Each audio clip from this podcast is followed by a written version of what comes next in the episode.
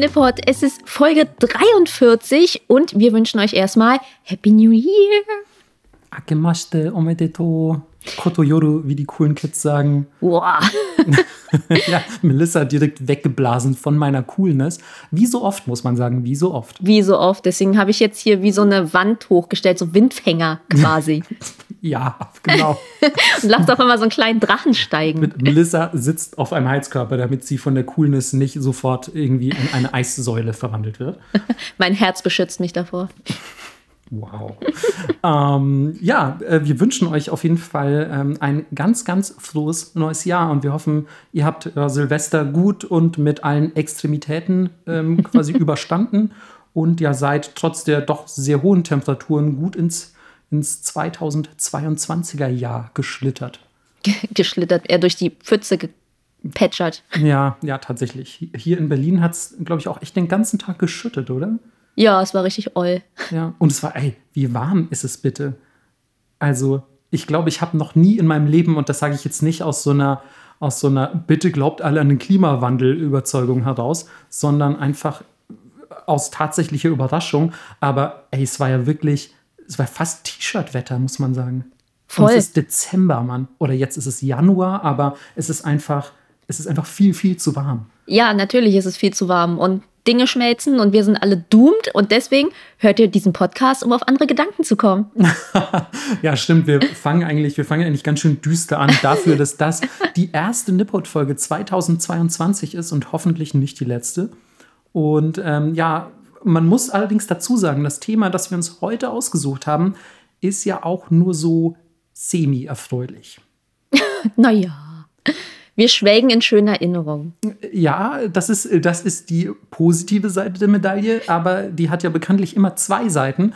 Und die negative wäre, dass, wie viele von euch sicher schon wissen, Japan seit einiger Zeit nicht bereisbar ist für Leute, die keine japanische Staatsangehörigkeit haben oder ein, ja, sage ich mal, Visum in, in speziellerer Form, das ihnen das erlauben würde. Und ja, das liegt natürlich an der Pandemie, mit der wir uns doch seit geraumer Zeit herumschlagen. Und ja, gerade für Leute wie uns, die, wie ihr vielleicht wisst, äh, so eine kleine Japan-Leidenschaft haben, ähm, ist, das, ist das nicht ganz so erfreulich. Und ja, wir vermissen Japan so ein bisschen. Und deswegen dachten wir uns, wir starten auch entspannt ins neue Jahr, genauso wie wir rausgegangen sind, und reden heute über die Dinge, die wir gerade vermissen. An Japan natürlich. Natürlich. meinen alten Hund Buzi ist ins Ofenrohr gekrabbelt und nie wieder rausgekommen. Aber es gab einen guten Braten irgendwie am nächsten Tag. ähm, nein, es geht natürlich um, um die Dinge, die wir an Japan vermissen. Ähm, denn tatsächlich vergessen wir das manchmal, aber wir sind ja eigentlich immer noch ein Japan-Podcast. ja. Und ähm, es gibt natürlich viele, viele Dinge, ähm, die es in Deutschland nicht gibt oder auch einfach auf dem Rest der Welt nicht und die man eben ganz exklusiv in Japan hat. Und ja, ich glaube, jeder von uns hatte, ähm, ich sag mal, keine Schwierigkeiten, diese Listen zu füllen. Nee, überhaupt nicht. Es war eher so, okay, was schmeiße ich noch raus, mhm. damit es nicht zu viel wird. Ja, das Geile ist auch, wir haben übrigens mal wieder unsere Notizen vorher nicht abgeglichen. Das heißt, mhm. es kann auch sein, dass es Überschneidungen gibt, aber ich finde es immer schön. Das sind eigentlich meine liebsten Folgen, weil wenn wir zu zweit einfach nur quasi ein Notizblatt runterarbeiten, dann weiß ich ja alles schon. Ja. Und ich finde es immer, immer schön, so wenn, wenn quasi für mich auch während der Aufnahme noch eine Überraschung entsteht und so, was, das hat Melissa auf ihre Liste genommen? Die ist ja komplett bescheuert. ähm, und genauso ist es heute auch. Ähm, ich bin aber, wie gesagt, sicher, dass es mindestens ein, zwei Überschneidungen geben 100 Pro. wird. Ja. Und interessant auch, ich habe mich auf fünf Punkte anfangs beschränkt und dann kommt Melissa so rein und meint, sie hat acht. Wobei ich eigentlich immer Ärger kriege, wenn ich zu viel aufschreibe. Deswegen bin ich schon sehr gespannt, ähm, ob, ob das tatsächlich dann hinten raus auch sich so ausgehen wird. Ja, ich glaube, weil ich einfach nicht so viel rede. Stimmt, ich muss eigentlich weniger aufschreiben, weil ich natürlich viel länger brauche, um die Sachen zu erzählen. Ja, Okay. Deswegen. Ja, das, das stimmt. Du hast, äh, du bist auch ehrlich gesagt viel besser darin, dich selbst und mich gleichzeitig einzuschätzen, ähm, und, und kannst deswegen immer so viel erwachsener quasi auch mit der Vorbereitung einer Folge umgehen. Ich einfach immer so, oh Gott, wir müssen alles aufschreiben und 20 Referate vorbereiten und ich mache mir am besten, ich mache meine Notizen auch immer so, als müsste ich euch noch anschließend ein Handout schicken. Ja, also ich schreibe so. schreib die Wirklich. Sachen immer so auf, als, als wüsste ich sie gar nicht und als müsste sie jemand verstehen, dem ich wirklich halt in einem Referat davon erzähle und der das vielleicht zu Hause nachbearbeiten muss. Okay, wie, wie voll sind deine Notizen? Ist es ungefähr ein DIN A4-Blatt? Nee, es ist deutlich mehr als ein DIN A4-Blatt. Was? Ja. Okay, zum Vergleich, meine Notizen sind acht Wörter. also, nee, okay, es ist gelogen, aber es sind vielleicht 20 Wörter. Okay, ich, ähm, nee, ich würde sagen, ich habe hier entweder eineinhalb oder zwei DIN A4 Seiten. Ja, gut, dann mal los, würde ich sagen. Aber man muss auch zu meiner Verteidigung noch hinzufügen, dass ich nicht alles davon sage. Also wir haben echt schon oft, ich weiß, ich sage sehr viel und ihr fragt euch, hä, will Marco noch mehr sagen? Nein, um Gottes Willen, das will er nicht, aber aufgeschrieben hat das leider trotzdem. Und äh, bei den meisten Folgen, äh, die, wir, die wir euch hier kredenzen, ähm, habe ich viel mehr aufgeschrieben, als ich am Ende gesagt habe. Ja, wir haben super oft Dinge weggelassen, Ja. wo wir dann in den Notizen merken, okay, es macht gar keinen Sinn mehr. Wir sind schon bei anderthalb Stunden. Ciao. Es gibt auch, es gibt auch immer diese, diese rausgeschnittenen ähm, ähm, Teile, die dann, die, in denen wir dann besprechen, ob wir diese Sachen Ja. noch sagen sollen. So, okay, lass mal hier kurz einen Cut machen, Melissa. Sollen wir, sollen wir das jetzt noch alles, wirklich alles, den ganzen Punkt, den ganzen Abschnitt hier noch? Nee, lass rausnehmen, Alter, das sind schon eineinhalb Stunden. Ja. So läuft das dann immer. Und ähm, apropos Schneiden, für alle Patreons, falls ihr es noch nicht gesehen haben solltet, gibt es seit Weihnachten auf, unserem, auf unserer Patreon-Seite die Outtake-Folge, die erste. Und ja, da könnt ihr, da könnt ihr einfach mal reinhören und euch einen kleinen Eindruck davon verschaffen, was wir alles immer so äh, quasi aus den Folgen rausnehmen oder besprechen, bevor die Folge anfängt. Es ist schön dumm. Es ist, es ist wirklich sehr dumm. Und ähm, vor allem haben wir auch schon, äh, so viel, glaube ich, darf ich spoilern, die zweite auch schon geschnitten. Und ähm, ich, ich musste wirklich sehr, sehr viel lachen, obwohl ich das am Anfang überhaupt nicht erwartet hätte, weil ja, beim, beim Schneiden selbst, also wenn wir hier diese Folgen bearbeiten, finde ich, denkt man sich oft immer so, oh Mann, Alter, sich selber zuzuhören und was man immer für einen Scheiß daher redet. Aber wenn man dann so ein bisschen Abstand zu diesen Sachen gewinnt, und da sind ja teilweise Folgen dabei, die sind über ein Jahr alt, dann ist es plötzlich wieder ein bisschen lustiger, finde ich. Ja, wie so oft im Leben. Mit ein bisschen Abstand sind die meisten Sachen dann ein bisschen amüsanter, als sie eigentlich waren. Ja, das stimmt. ähm, wo wir schon beim Abstand sind, reden wir doch über unseren Abstand zu Japan. Ja, der ist 8900 Kilometer groß im Moment und das Oh. wird sich schnell auch nicht ändern. Leider nein, leider nein. Von daher möchtest du anfangen. Äh, Sehr gerne. Das ist jetzt äh, un ungewohnt, weil ich dachte, äh, die, die Lady fängt an und da ich gerade auch schon wieder fünf Minuten am Stück geredet habe, dachte ich, äh, dachte ich, du nimmst mir kurz, nimmst mir kurz mal einfach, wie sagt man, hier dieses, dieses Redezepter. Also wir geben immer so ein kleines Zepter hin und her, wenn wir was sagen wollen. Und, ähm, und ich dachte, Melissa nimmt mir das kurz weg. Ja, na gut, dann gib her. Ciao. Nee, ich, ich finde es, ich find's, glaube ich, auch gut, wenn du anfängst, weil Okay. ich, ich habe fast die Befürchtung, dass ich mit dem ersten Punkt, das ist fast doof, dass ich den als erstes aufgeschrieben habe, ähm, dass ich dir zu viel von deinem, von deinem Space klaue. Oha, na gut. Deswegen fang mal lieber du an. Okay, willst du raten, was es ist? Ja, Okay. aber ich äh, würde jetzt einfach mal vermuten, weil ich habe zum Beispiel so Sache wie so Sachen wie ähm, ich, ich, ich möchte meine Freunde besuchen oder meine Patentochter, von der ich glaube ich auch schon mal erzählt habe hier äh, im Podcast. Ähm, das habe ich jetzt rausgelassen, weil das Ja, ist ja, finde ich, für mich selbstverständlich, Das dass ich klar. irgendwie meine, meine Freunde äh, besuchen möchte oder, oder so äh, quasi erweiterte Familie. Aber davon habt ihr ja auch nichts. Das ist ja wirklich sehr subjektiv individuell. Deswegen sind schon sehr allgemeine Sachen, die ich Ja, aufgeschrieben habe. Und okay, gut. Ähm, dann würde ich sagen, es hat auf jeden Fall mit Essen oder Trinken zu tun. True, das ist auch der erste Punkt, den ich jetzt gesagt hätte. Also, es ist aber natürlich das Essen allgemein. Ich vermisse Essen in Japan, weil ich meine, wir haben es schon tausendmal hier besprochen. Sorry, wenn wir uns heute wiederholen. Aber das Essen ist unfassbar gut in Japan. Du kannst für gefühlt drei Euro satt werden, geiles Essen essen, haben wir schon tausendmal geredet. Aber was mir ganz besonders gut gefällt. Und das ist auch eine Sache, die es nicht nur in Japan gibt, aber es ist nachts geil essen.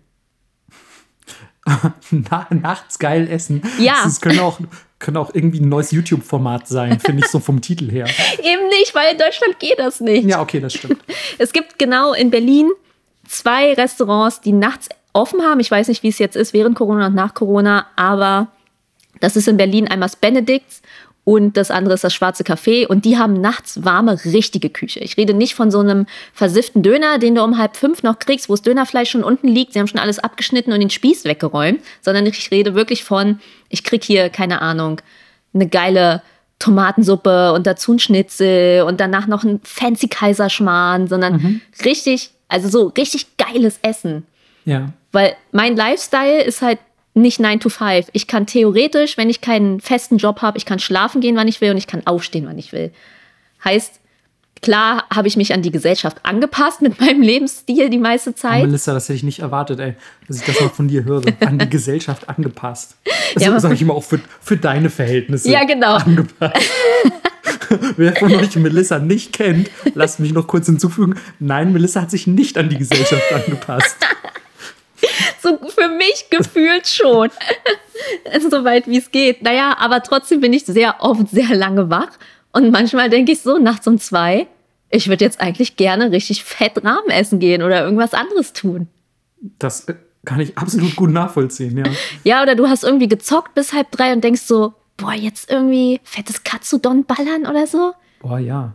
Richtig Bock. So das gute 3 Uhr morgens Katsudon ist das Beste. Ja, und diese Sensation fehlt mir irgendwie hier sehr. Also es ist vor allem so ein bisschen dieses Essen zu später Stunde auch. Genau, gut essen zu später Stunde fehlt mir hier. Und natürlich auch so japanisch gut essen zu später Stunde, nehme ich mal schwer an. Ja, na klar. Ähm, weil äh, die Tomatensuppe kriegst du ja auch beim schwarzen Kaffee.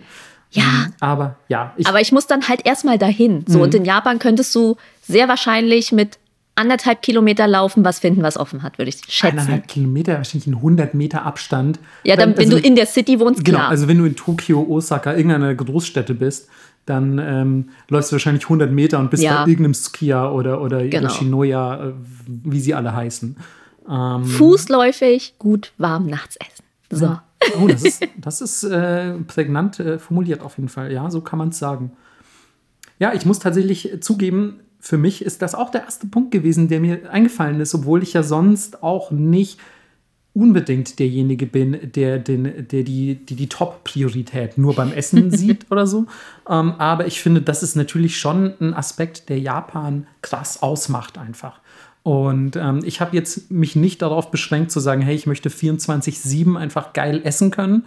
Ähm, das ist mir eigentlich auch gar nicht so in den Sinn gekommen. Wahrscheinlich, weil ich so ein, so ein an die Gesellschaft angepasster Loser bin, im stimmt. Gegensatz zu Melissa.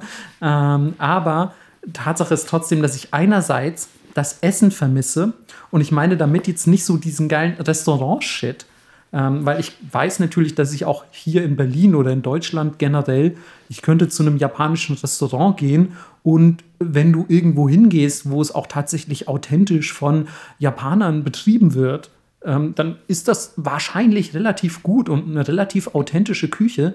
Aber ich möchte einfach mal wieder irgendwie durch die Stadt latschen und zu einem Sukiya gehen. Oder Ja, so. ist echt Oder so. so einem Hidakaya. Also Ja. so einem, ich will nicht sagen Fastfood-Restaurant, aber im Sinne schon irgendwie ein Schnellrestaurant, sagen wir einfach mal. Ja. Also es ist so wirklich, ihr geht dahin, ihr kriegt schon frisches Essen, aber es ist halt wirklich, das Ambiente ist schnelle Abfertigung möglichst vieler Kunden und es ist sehr trubelig, also meistens sind viele Leute da, es ist laut, es ist überhaupt nicht gemütlich. Leute rauchen. Leute rauchen, äh, es sind Leute schon auch tagsüber betrunken und so, aber es ist einfach geiles Essen auch.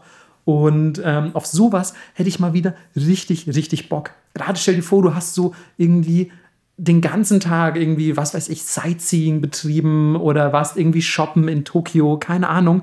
Und dann denkst du dir so, oh, Alter, jetzt, ich brauch, oh, Alter, Digga, ich brauch einen Gyudon, einen Gyudon Omori jetzt.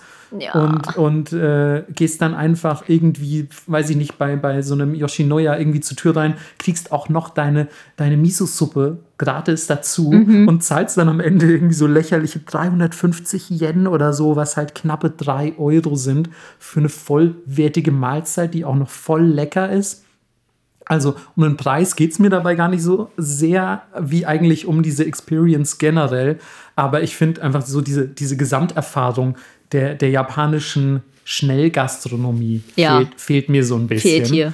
Und, ähm, und ich würde sogar im weitesten Sinne, aber ich, also, weil jetzt, sage ich mal, Gastronomie, Essen, Trinken ist halt einfach in Japan auch ein riesiges Thema, würde ich, würde ich das gerne quasi als erweiterten Punkt formulieren und sagen, mir fehlt eigentlich auch alles daran. Also auch einfach so abends in der Isakaya sitzen. Alter, dafür, ich würde, ohne Scheiß, ich würde, na sagen wir mal so, irgendwie eine Cousine dritten Grades oder so, würde ich auf jeden Fall in die Sklaverei verkaufen für einen Abend in der Isakaya. So, also ganz ehrlich, da kenne ich wirklich, da kenne ich nix. So, ah, einfach mal wieder mit deinen Kumpels sich da hinsetzen und dann so Nomi Hodai, also all you can All you drink. can drink. Und, dann, und es hat, also ja, es, es klingt assi und es ist auch ein bisschen assi, aber ihr dürft euch das jetzt nicht so assi vorstellen wie so eine Malle-Party oder so. Das ist schon ein relativ gängiges Isakaya-Phänomen, finde ich. naja, also ich habe schon viel Assi-Kram in Isakayas und davor gesehen. Okay, okay, Und auch ja. oft genug irgendwelche japanischen Dudes, die mich schräg angelabert haben, total besoffen. Okay, okay, das ist auch alles richtig, aber es ist halt nicht so dieses Sangria-Eimersaufen-mäßige. Es ist so ein, es ist schon, ich finde, es ist ein sehr speziell japanisches Phänomen, wie da die Nomi Hodai stattfindet. Ja, also ich gebe zu, es ist nicht Eimer saufen, aber ich würde es auf keinen Fall als stilvoll beschreiben. Nein, aber auf gar keinen Fall. Also stilvoll, da sind wir wirklich sehr, sehr weit von Ja, entfernt. aber es ist so, ihr müsst euch vorstellen, diese Klischee, ja, dieses Klischeebild von so einem japanischen Mann, der die Krawatte um den Kopf hat und so ein, so ein bisschen singt, in Mhm. der Ecke sitzt und so ein großes Bier in der Hand hat. So Ja, eher. ja, genau. Und das, das geht schon eher in die Richtung. Ähm, wobei ich natürlich dazu sagen muss, äh, ich war auch ganz oft einfach mit Freunden bei einem entspannten Isakaya-Abend Ja, ja, und da, da nimmt man trotzdem Nomi Hodai und dann kriegt man halt für zwei Stunden so viele Getränke, wie man möchte. Und da ist aber dann gar nicht das Endgame, sich komplett abzuschießen, sondern es ist halt einfach das preiswerteste und das sinnvollste, was man in dieser Isakaya dann quasi bestellt. Und ähm, sowas vermisse ich einfach. Weißt du, da so irgendwo am besten noch so im fünften Stock irgendwo. Du hast von außen nur ein Schild gesehen. Also ich glaube, wir hatten es in der einen oder anderen Folge schon mal angesprochen, dass man irgendwie in, in, in Japan und gerade in den Großstädten einfach super oft irgendwelche Etablissements hat, die man von außen überhaupt nicht erkennt. Weil natürlich sieht man erstmal nur, was im Erdgeschoss sich befindet, aber meistens hängen an den, an den Häusern unzählige Schilder, die Aufschluss darüber geben, was sich in den oberen Stockwerken befindet. Und wenn einem das nicht empfohlen wird, geht man meist, finde ich, eher in die Erdgeschosssachen oder so. Ähm, aber ganz oft ist es natürlich so, dass man einfach mit Einheimischen unterwegs ist oder sich selber einfach schon auskennt und dann einfach sagt so, ja, Alter, hier oben im sechsten, Alter, gibt es eine richtig geile Isakaya, lass da hochfahren. Dann fährt man da hoch, dann ist man einfach irgendwie erstmal mit so random Leuten in so einem super engen Aufzug, fährst da hoch in die Isakaya, dann musst du dem Typen sagen, zu wie viel ihr seid, werdet ihr an diesen kleinen Tisch, am besten noch mit Tatami irgendwie äh, geleitet. Und dann ist da, was ich auch mal sehr schön finde, auf dem Tisch oft dieses Riesen-Tablet. Also ihr dürft euch kein iPad oder so vorstellen. Das ist ein Kindle der aller, allerersten Generation so gefühlt. Es ist Du musst so wirklich- richtig draufhauen mit Genau. dem Finger. Genau, genau. Es ist so richtig dick. Also es ist, es ist so, ein- keine Ahnung, das überlebt auf jeden Fall. Das ist quasi die Kakerlake unter den elektronischen Geräten. Das überlebt auf jeden Fall den Abwurf einer es, ist das, Atombombe. es ist das Nokia 3210 der Tablets. Oh ja, das ist ein wundervoller Vergleich. Und, und darauf bestellt man dann und so. Und es ist, ach, es ist alles so toll. Oder auch diese Knöpfchen, mit denen man Leute ruft, ne? äh, die Bedienung und so. Äh, Oder auch einfach mal wieder in der Isakaya so, Siasen rufen.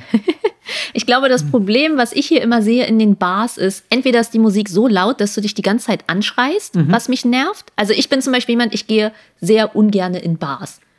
Wenn ich mich mit Leuten treffe, dann gehe ich entweder essen oder man chillt bei jemandem zu Hause. Weil irgendwie Geld in deutschen Bars auszugeben, widerstrebt mir, weil man sich halt, wie gesagt, entweder anschreit oder ist es super schickimicki und man fühlt sich nicht so richtig wohl. Oder ist es so abgeranzt, dass ich dass man komplett nach Rauch stinkt und irgendwas klebt und irgendwie ist es räudig. Mhm. Ist vielleicht auch eine Berlin-Sache. Nee, Mann, ich, ich habe das genauso empfunden, auch außerhalb von Berlin, ehrlich gesagt. Ja, und es gibt nie Essen. Warum gibt es so gut wie nie Essen? Du kannst halt in so eine richtige Altberliner Eckkneipe gehen, wo dann irgendwie, keine Ahnung, Heinz neben dir sitzt, der da auch schon immer saß, so goldener Handschuh mäßig. Da gibt's dann Essen. So Eisbein zu deinem Sterni. Aber sonst gibt's halt echt nur Erdnüsse. Und ich finde, das macht die japanischen Bars oder Izakayas erst so geil, weil du da einfach mega krass chillen kannst. Niemand nervt dich, die Musik ist nicht laut, klar, die Leute rauchen auch, ist halt so in Japan. Aber du kannst einfach chillen, dich vollfressen und saufen. Ja. Vor allem muss man jetzt äh, gerade noch hinzufügend erwähnen, das haben wir bisher gar nicht gesagt, dass das Izakaya-Food selbst auch noch mal eine ganz eigene Welt ist, ne? Ja, ist Also- auch ganz oft angepasst an die Dinge, die sie servieren. Ja, und es ist halt einfach ultra gut und es gibt Ja. so eine riesige Auswahl in der Regel und es ist alles so lächerlich lecker. Also auch das einfach äh, würde ich jetzt schon unabhängig von meiner Begleitung oder dem, dem gemeinsamen Trinken, würde ich das schon auch vermissen. Also da gibt es auf diesem, auf diesem Level der Isakayas oder der Gastronomie insgesamt, gibt so viel, was einem gerade entgeht, habe ich das Gefühl. Das ist, ach, das ist ganz traurig. Es ist ganz traurig. Ja, es ist wirklich, Mensch. Ich habe das Gefühl, dass diese ganzen Tage und Nächte, die ich in Isagayas oder auch in Japan und in diesen Etablissements und auch bei Sukiya und so verbracht habe, dass das, das ist jetzt gefühlt schon wieder so lange her, dass ich fast das Gefühl habe, dass meine, meine Zeit in Japan, sei es jetzt meine, meine Zeit, in der ich dort gewohnt und gelebt habe oder einfach nur Urlaube, dass das fast wie, ein, wie eine Einbildung war. Also es kommt mir schon so fern vor, dass sich das gar nicht mehr greifbar anfühlt. Sorry, jetzt wird es kurz ein bisschen meta, aber nee, ähm, das habe ich nicht. hast du noch nicht? nee. Boah, nee, ich bin, also ich bin, vielleicht bin ich auch einfach hart auf dem Zug gerade. Ja, Ähm. ich glaube auch, du bist ein bisschen dramatisch gerade. Nee, ich, ey, was heißt dramatisch? Wenn man es so empfindet, empfindet man es so. Ja, okay. Ja. Deine Emotionen sind valide. Ich Danke. gebe dir das. Danke, Mann. Das bedeutet mir richtig viel. Also, na, eigentlich nicht so, aber ich weiß es zu schätzen. Was ist denn dein zweiter Punkt? Oh, direkt weiter. Achso, stimmt, du na, hattest ja, auch bevor wir, Essen. Ja, bevor wir, ja, eh, klar, ey, wenn wir jetzt schon so viel, wir haben gefühlt jetzt schon wieder eine halbe Stunde über Essen geredet. Ja, ja, true. Ähm, und ich meine, rein theoretisch könnten wir wahrscheinlich auch noch eine weitere halbe Stunde darüber reden, wie geil es ist, sich in der Isakaya abzuschießen. Aber ähm, wir müssen ja noch ein paar, paar Punkte gut machen, ein bisschen Ja. Strecke machen. Ich würde schätzen, du kannst auch den zweiten Punkt erraten. Ja, es ist irgendwas, es ist wahrscheinlich. Oh nee, warte. Das ist wahrscheinlich das, was bei mir der dritte Punkt ist, aber es ist irgendwas, ich würde mal sagen, im weitesten Sinne in Richtung Konsum, Mode, entweder einkaufen gehen oder auch einfach vielleicht Mode in Japan. Yes. Also irgendwas in die Richtung. Genau, gut geraten. Ja, ey, Melissa, ich, ganz ehrlich, ich weiß auch eigentlich, ihr denkt immer, wir wären krasse Freunde, aber es stimmt ehrlich gesagt nicht. Ich weiß nicht viel über Melissa. Ich weiß einfach nur, dass sie sich sehr für Essen interessiert, äh, teilweise bis aufs chemische Level und, ähm, und dass sie irgendwas mit Mode ganz gerne abfeiert. Und dann hört's auf. Dann hört es eigentlich auch schon auf. Wir kommen auch nur hier rein, stellen die Mikrofone hin. Ciao. Ja, ja, ciao. Ich sehe ich seh sie dann nächste Woche.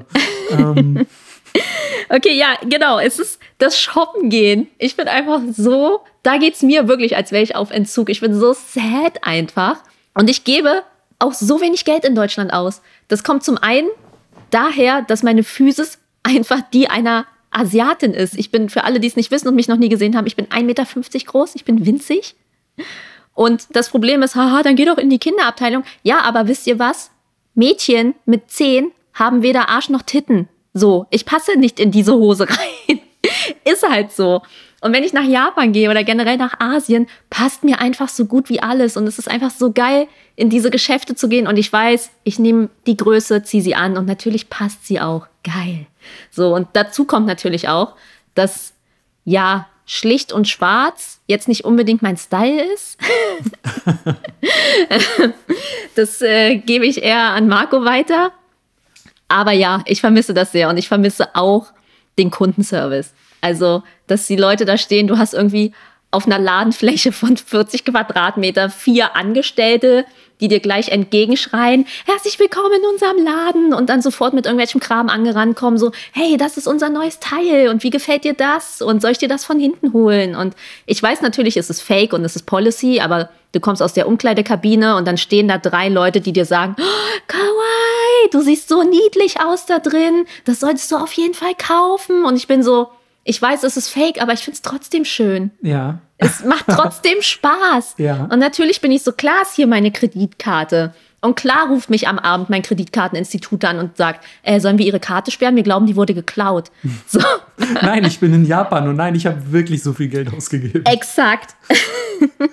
und was auch noch dazu kommt, ist, dass es in Japan so viel leichter ist, zumindest in Tokio und in Osaka, ähm, kleine Designer zu finden. Und das fehlt mir richtig krass in Deutschland, weil es hier kein Space gibt. Es gibt kein Einkaufszentrum wie es La Forêt, die sagen so, ja, ähm, du kannst hier auch nur drei Quadratmeter mieten und ausstellen.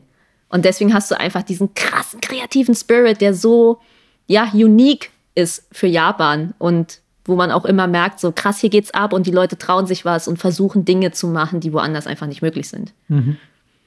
Ja, das stimmt tatsächlich. Ähm, ich muss dir in allen Punkten zustimmen, auch wenn es natürlich jetzt für mich zum Beispiel ähm, schon im einen oder anderen Aspekt ein bisschen anders ist, weil ich zum Beispiel, muss ich, muss ich eingestehen, schändlicherweise, weil ich jetzt zum Beispiel nie so drauf geachtet habe, ob ich jetzt zum Beispiel kleine Designer supporte mit meinen Einkäufen und, und was da so abgeht in dieser, in dieser Community kleiner Designer. Ähm, auch wenn ich das äh, zweifellos interessant finde.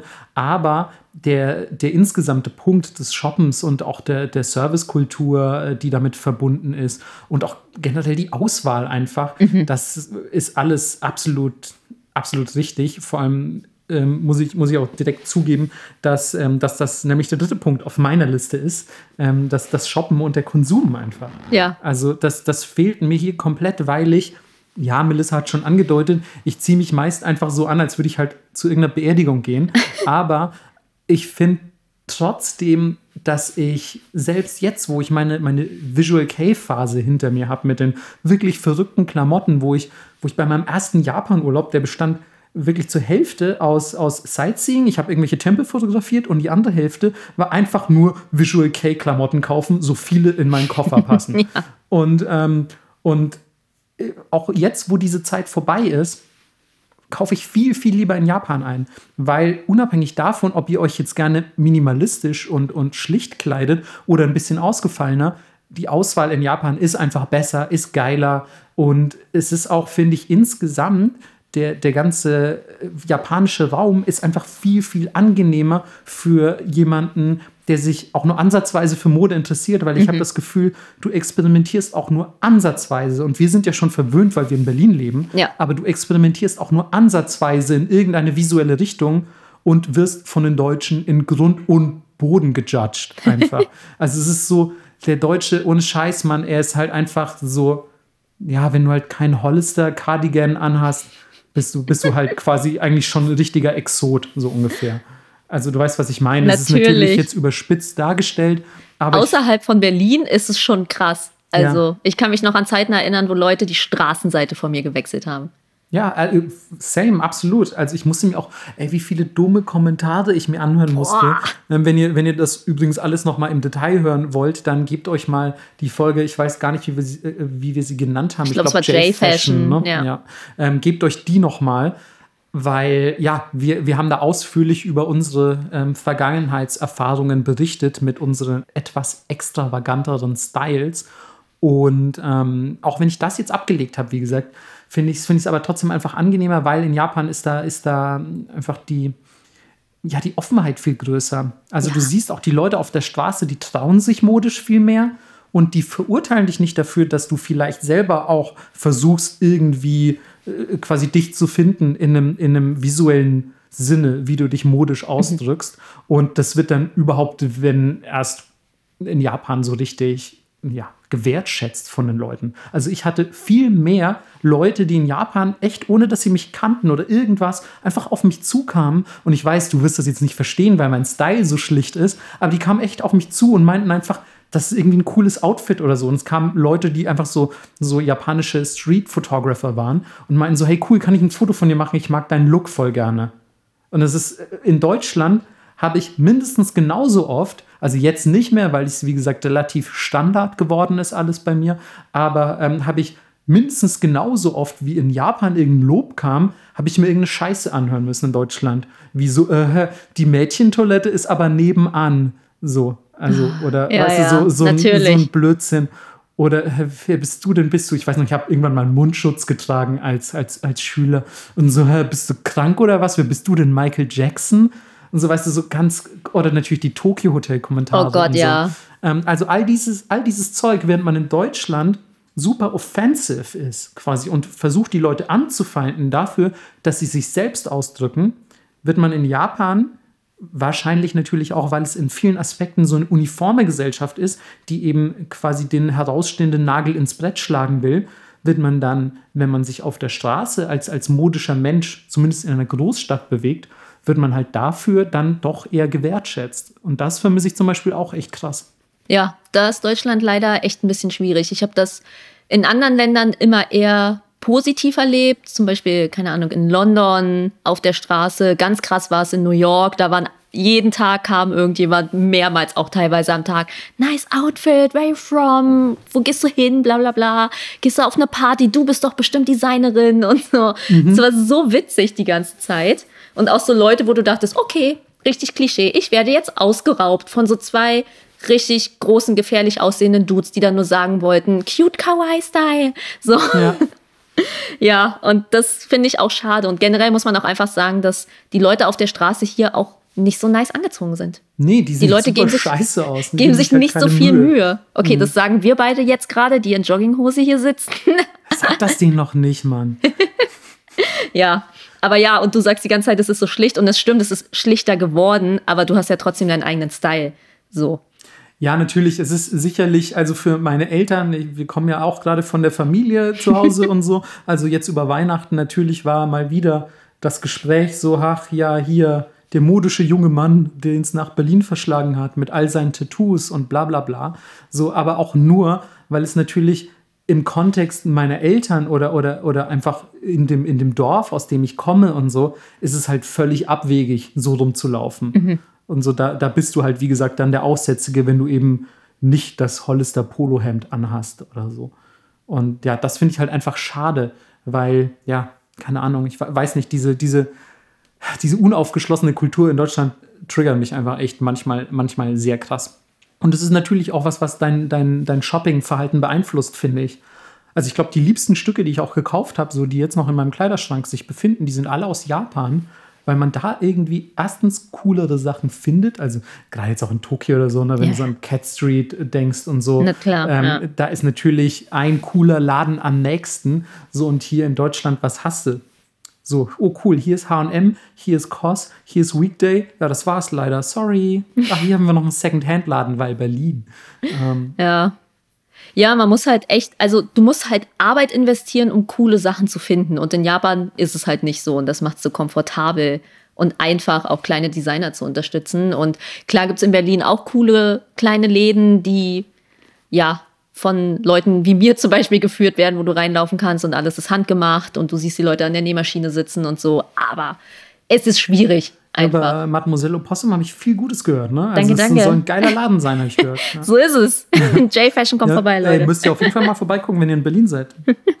ähm, wo wir aber gerade ähm, bei, bei Shoppen noch sind, fällt mir eigentlich ein, das bezieht sich ja nicht nur auf, auf Kleidung. Ich vermisse es nämlich zum Beispiel auch maximal, einfach durch Akiba zu laufen und mir da diese ganzen noch, noch so schrulligen Nerdläden anzuschauen und dann immer, immer wirklich mir zu denken, ah, die Figur kaufe ich mir und die Figur kaufe ich mir und am Ende kaufe ich mir dann doch keine, weil ich mir denke, oh nein, das passt nicht in meine minimalistisch leere Wohnung so. Und äh, ah, dann gehe ich immer wenn ich dann in Akiba shoppen war, gehe ich immer mit so einem traurigen Gefühl nach Hause, aber auch mit so einem Gefühl der Erfüllung, weil ich einfach weiß, dass es dieses Mekka des Nerdtums gibt, ein Zufluchtsort jederzeit. So von Arcades, Videospielen, Figuren, Manga. Also wenn ihr jetzt nichts damit anzufangen wisst, der Akiba ist ein Stadtviertel in Tokio, wo es einfach unendlich viel Nerdkram gibt. Wie gesagt, von, von Mangas und, und Animes über irgendwelche coolen Figuren, die ihr euch einfach hinstellen könnt, aber auch Actionfiguren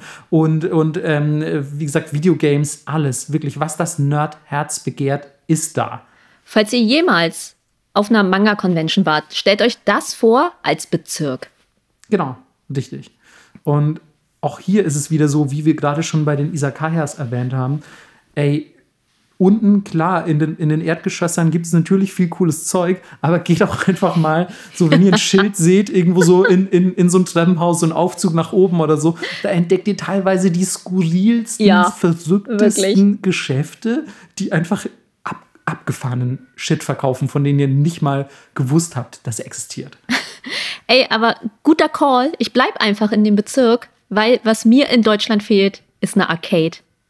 Ja, okay. In Japan nennt man das liebevoll Game Center, aber generell diese Freizeitbeschäftigung in Japan, ich glaube, weil die Leute einfach so unfassbar viel arbeiten und so wenig Freizeit haben, müssen die halt in ihrer Freizeit richtig ballern. Und deswegen ist alles, was du in deiner Freizeit in Japan machen kannst, finde ich immer mega spaßig. Ich liebe Gesen. Ich gehe da mit 100 Euro rein. Ist mir scheißegal, wenn ich nichts angel. Obwohl ich eigentlich immer ganz gut bin im Angeln. In diesen UFO-Catcher-Dingern. Aber ja, mir macht das unfassbar viel Spaß. Dann Zombies wegballern in irgendwelchen Schießständen und Dance Dance Revolution spielen. Aber auch in den Onsen gehen, baden oder in so ein Themenrestaurant, wo das Essen aussieht wie Hello Kitty. All diese Freizeitbeschäftigungen fehlen mir hier. Ja, ey, bin ich, bin ich ganz bei dir. Also Arcades war ich jetzt nie besonders oft. Ich war auf jeden Fall in Japan in einigen, aber ich bin dann trotzdem immer jemand, der voll gerne zu Hause zockt in den eigenen vier Wänden. Ähm, aber alles, was, was dieses, ja, sag ich mal, Entertainment im weitesten Sinne angeht, das fehlt auf jeden Fall hier in Deutschland. Also das ist schon, muss man ja fast sagen, Entertainment-Wüste. Ähm, weil was großartig hast du außer Kino und Theater? Klar, vielleicht kannst du dir mal ein Konzert angucken, aber ist jetzt gerade eh nicht mit Corona und so. Und also im Vergleich zumindest zu Japan fehlen hier einfach etliche Angebote. Ja. Muss, man, muss man leider sagen. Also es kommt jetzt so langsam, ne, dass halt auch so Privat-Wellness-Sachen aufmachen, aber es ist. Warst du nicht auch letztens hier in Berlin in so einer Art Arcade? Nee. Wo du. Ach so, doch, im, äh, im Level. Doch. Nee. ja, mein, mein Erinnerungsvermögen ist nicht so gut. Ähm, ja, tatsächlich, äh, Level heißt das. Es ist das Arcadigste, glaube ich, was wir in Deutschland kriegen können, aber man kann halt dort mit Freunden hin, kann so VR-Sachen zocken und ähm, ja, gibt alle möglichen Spielekonsolen, gibt auch so Sachen, wo man sich reinsetzen kann, um Autofahrsachen zu spielen. Das war ganz cool, ja. Essen gibt's auch. Ja. Also Arcade in Japan auf jeden Fall. Würde ich, würde ich mit auf die Liste setzen, hatte ich nicht. Und im weitesten Sinne dann noch Entertainment dazu. Genau.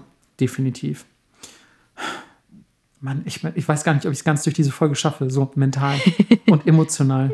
Wärst du nicht so weit weg, auch- würde ich deine Hand halten. Danke, Mann. Das bedeutet mir richtig viel. Ähm, und diesmal stimmt sogar. ähm, ich muss auch jetzt lustigerweise gerade, weil ich, weil ich jetzt irgendwie ähm, von dir Arcade gehört habe, muss ich direkt an, an irgendwie einen Abend denken, wo ich mit einem Kumpel einfach in Tokio gechillt habe und wir haben irgendwie auf so einer, kennst du diese, diese Geländer, mit denen die Bürgersteige oft von der Straße getrennt Ja. werden in Tokio? Grün. Und wir saßen auf so einem Ding und haben Chuhai getrunken. Also so einen japanischen, ja, ich nenne ihn mal Alkopop im Ja. weitesten Sinne. Ähm, also gibt's in Dosen und er knallt richtig gut. ähm, und wir saßen einfach so, haben Chuhai getrunken und wussten nichts mit uns anzufangen. Und dann haben wir gemeint, ey, lass doch einfach in irgendeine Arcade gehen. Und dann, keine Ahnung, sind wir einfach so ein bisschen losgeschlendert durchs abendliche Tokio mit Chuhai und ähm, sind dann einfach in eine Arcade schlawenzelt und haben da irgendwie zwei Stunden auf den Kopf gehauen und uns auch natürlich mit irgendwelchen Leuten da einfach unterhalten, weil man ja auch so einfach Leute kennenlernt in Japan. Gerade vielleicht, wenn man natürlich ein Ausländer ist, muss man, muss man leider sagen, das ist dann der Gai Kokujin Bonus. Ähm, und, und es war ein sauschöner Abend und äh, ja, da bin ich, bin ich direkt ganz nostalgisch, wenn du also gerade diese Arcades ansprichst. Ähm, wo ich aber schon von, von solchen Geschichten spreche und dem Kennenlernen von Leuten, ähm, komme ich mal zu meinem nächsten Punkt. Und das wäre, und ich glaube kaum oder ich wage kaum zu glauben, dass es wirklich auf meiner Liste steht. Aber es ist echt das soziale Miteinander, habe ich es einfach mal genannt. Was? Ja. Das wäre ist, definitiv auf meiner Minusliste. Ja, ich weiß. Wir hatten ja auch schon mal eine Liste mit, ähm, mit äh, den, den äh, positiven und den Schattenseiten Japans. Ja. Und da war auch definitiv und auch auf meiner Liste war eigentlich das soziale Miteinander ähm, eher im negativen Bereich angesiedelt. Aber gerade ist es trotzdem einfach was, was ich vermisse. Das lässt sich nun mal nicht ändern. und ähm, das mag einerseits ein bisschen daran liegen, dass es mir, glaube ich, in Deutschland gerade ein bisschen zu deutsch wird. Mhm. Ähm, also ich weiß nicht, ob ihr in den letzten zweieinhalb Jahren mal vor der Tür wart, aber es sind echt ziemlich viele Wichser unterwegs. Und ähm, ich muss einfach feststellen, dass dieses grundsätzliche Egoistische, was ich, was ich so in der deutschen Seele erkenne, dass das noch viel krasser geworden ist, mhm. jetzt im Verlauf der Pandemie. Und damit meine ich nicht nur so, so dieses Corona-Geschwurbel und ja, Impfgegner und Bill Gates will all unsere Kinder irgendwie töten und in ihrem Blut baden und was auch immer da alles im Internet kursiert, sondern es ist eher so ein, so ein, ich, es fühlt sich alles so, so egoistisch an. Irgendwie so, alles ist so egozentrisch geworden. Und ich, ich finde, es ist ganz wenig Gefühl von Gemeinschaft gerade. Das kann, wie gesagt, auch daran liegen, dass wir alle zu Hause sitzen und halt uns nicht so mega krass treffen können auf irgendwelchen Großveranstaltungen und man ja eigentlich auch mit seinen Freunden vielleicht mal mit zwei, drei Leuten unterwegs ist, aber es ist nicht mehr das gleiche Gemeinschaftsgefühl wie früher. Mhm. Und ähm, das führt gerade so ein bisschen dazu, dass ich mir vielleicht wieder so eine, ja, so eine von, von Höflichkeit ähm, durchzogene Gesellschaft wünsche, wie man sie in Japan findet. Und klar, du hast vorhin auch schon erwähnt, das ist im Prinzip alles nur Fake und, und quasi Tatemai. Aber ich finde trotzdem, dass es besser ist als nichts. Und ich hätte es einfach gerade gerne, weil ähm, im Moment ist mir, ist mir, wie gesagt, der Deutsche einfach zu deutsch und zu egoistisch und zu scheiße und einfach zu rücksichtslos. Ich glaube, ich hätte gerade wieder einfach gerne ein bisschen mehr Rücksicht so im sozialen Miteinander. Und gefühlt hatte ich das immer in Japan, zumindest mehr, als ich es in Deutschland hatte. Und ähm, gleichzeitig zählt für mich zum sozialen Miteinander aber auch, dass ich halt, wenn man denn mal dieses Tatemai, also diese, diese soziale Mauer ähm, durchbrochen hat, beispielsweise bei einem gemeinsamen Isakaya-Abend, da wären wir wieder bei der Gastronomie, ähm, dann ist es ja erst recht umso geiler mit, mit Japanern und Japanerinnen. Also da habe ich so geile Erfahrungen gemacht, dass man teilweise da sitzt und dann wirklich, und sei es nur ein richtig guter Abend. Klar, auch in Deutschland hast du es immer wieder, dass du dir sagst, ey, wir müssen auf jeden Fall noch mal was zusammen machen und das war das Geilste und hier ist meine Handynummer und lass uns das auf jeden Fall zeitnah wiederholen und dann sieht man sich nie wieder. Klar gibt es das in Japan auch, aber ich finde trotzdem, dass sich das in Japan immer ein bisschen anders angefühlt hat und einfach für mich gerade, wie gesagt, durch das gemeinsame Kennenlernen und einfach dieses Durchbrechen von, von dieser sozialen Distanz ähm, nochmal noch mal irgendwie extra intensiv. Einfach, also ich vermisse gerade diese intensiven japanischen Abende, wo man auch einfach plötzlich fünf neue Leute kennt. Mhm. Ja, ich glaube, was man im Moment sich immer äh, vor Augen rufen muss, ist, dass wenige Leute gerade sehr laut sind und viel Bullshit machen und die Medien das natürlich ausschlachten, weil sonst nicht viel passiert. Mhm, absolut. Und das ist nicht die wirkliche Realität, die stattfindet. Das ist genauso, vielleicht fühle ich das mehr, weil ich von Social Media komme und da immer viel, ja, wenig Leute viel Wind machen. Und man sich immer vor Augen rufen muss, Leute, das ist nicht die Realität, das ist nicht die Realität. Die meisten Leute geben sich super viel Mühe, fahren schon zum Boostern, ähm, versuchen irgendwie, dass die Gesellschaft weitergeht.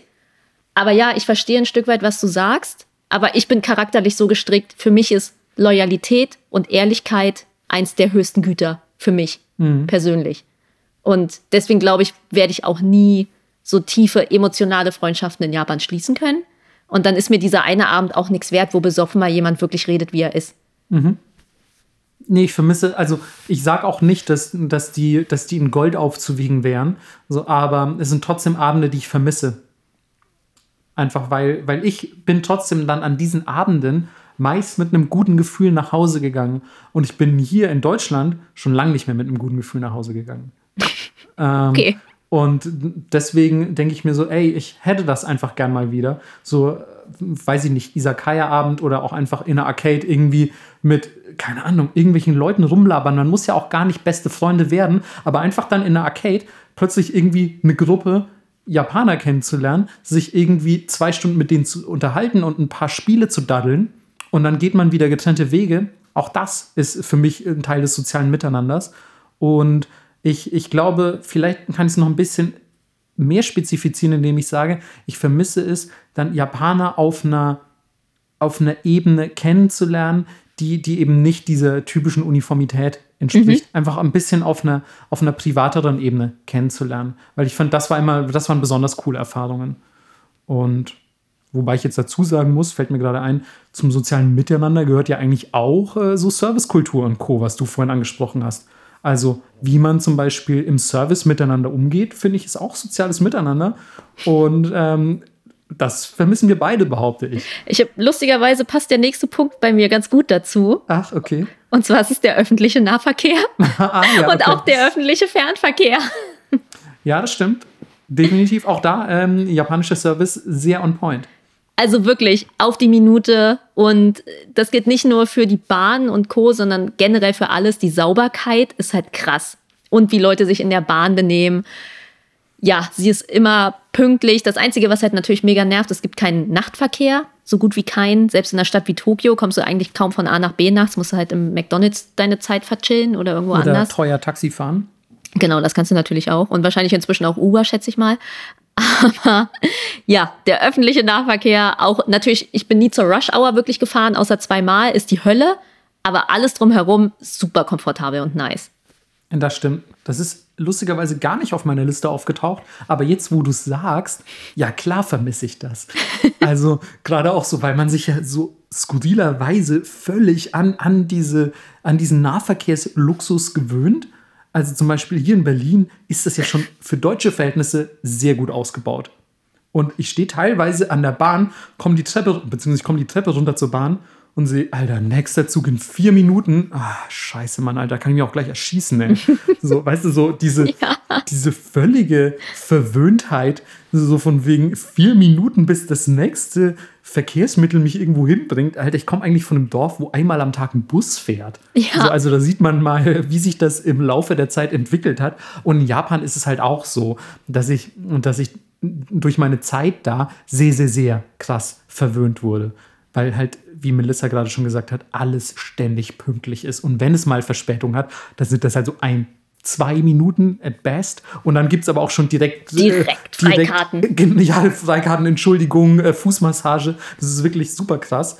Und ähm, auch generell, wie, wie es einfach in diesen Bahnen aussieht. Mhm. Und wie sich in diesen Bahnen verhalten wird. Melissa, ich würde übrigens an dieser Stelle auch noch mal behaupten wollen, wie die Leute sich in diesen Bahnen verhalten, ist Teil des sozialen Miteinanders.